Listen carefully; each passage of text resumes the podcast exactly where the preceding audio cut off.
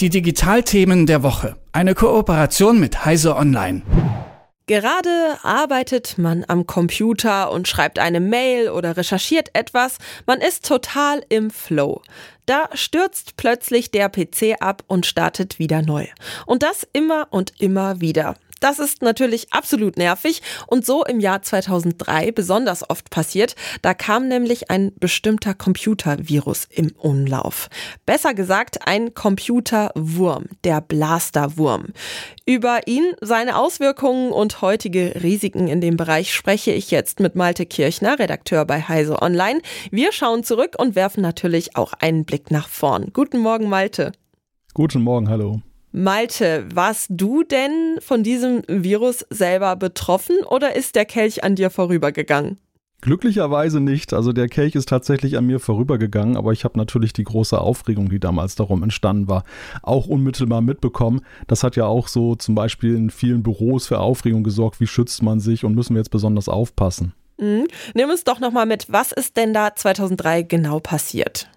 Also aus heutiger Sicht ist das eigentlich ein relativ gewöhnlicher Vorgang. Da ist eine Sicherheitslücke im Betriebssystem Microsoft Windows gewesen und die wurde von einem Computervirus ausgenutzt.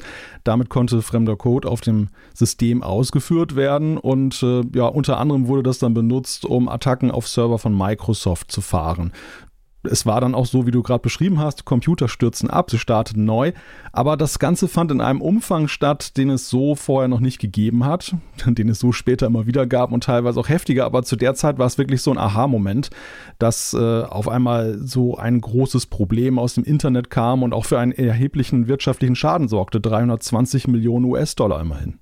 Du sprichst von einem Aha-Moment. Welche Auswirkungen hatte denn dieser Wurm dann danach? Also wie hat zum Beispiel Windows darauf reagiert?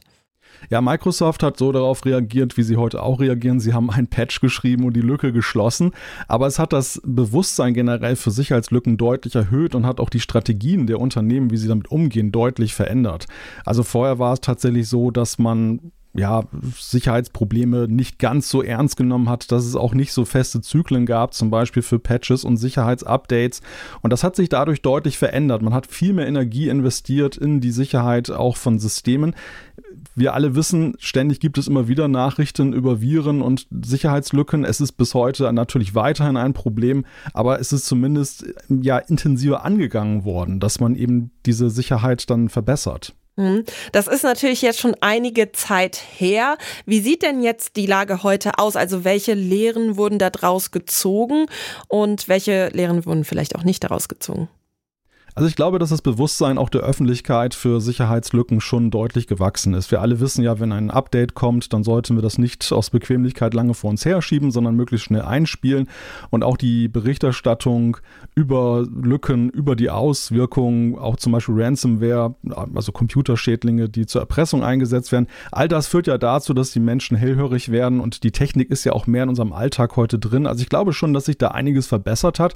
Trotzdem ist es nach wie vor so, dass wir halt halt immer wieder mit Sicherheitslücken zu kämpfen haben und eben auch mit Viren und, und weiteren Schädlingen, die diese ausnutzen die Gefahren sind auch größer geworden. Also unsere vernetzte Welt führt auch dazu, wir haben immer mehr Cloud-Anwendungen und war es früher das einzelne System, das man infizieren musste, als jemand, der so einen Schädling geschrieben hat. So kann man heute, wenn man eine Cloud zum Beispiel hackt, dann, dann einen wesentlich größeren Schaden auch ausrichten. Und das ist dann so eine große Bedrohung der Zukunft. Also das Thema Sicherheit ist weiterhin auf der Agenda und deshalb ist das auch ein Jahrestag, 20 Jahre Blaster, wo ja man auch vielleicht nochmal in sich gehen sollte und sich fragen sollte, wo stehen wir denn und wird wirklich genug für Sicherheit getan und wie groß sind die Bedrohungen der Zukunft? Welche Möglichkeiten gibt es denn überhaupt, sich zu schützen? Oder müssen wir da eigentlich im Großen auf die Politik hoffen, die da mehr durchgreift? Ja, ich weiß nicht, inwieweit die Politik verordnen kann, dass Viren nicht mehr zuschlagen können. Also sie können allenfalls den regulatorischen Rahmen dafür schaffen, dass die Hersteller halt mehr in Sicherheit investieren, beziehungsweise auch die Nutzer. Es sind ja nicht nur die Hersteller, die die Betriebssysteme herstellen, sondern auch die Nutzer müssen eben auch sehen, dass wenn sie sensible Systeme haben, dass die ausreichend geschützt sind.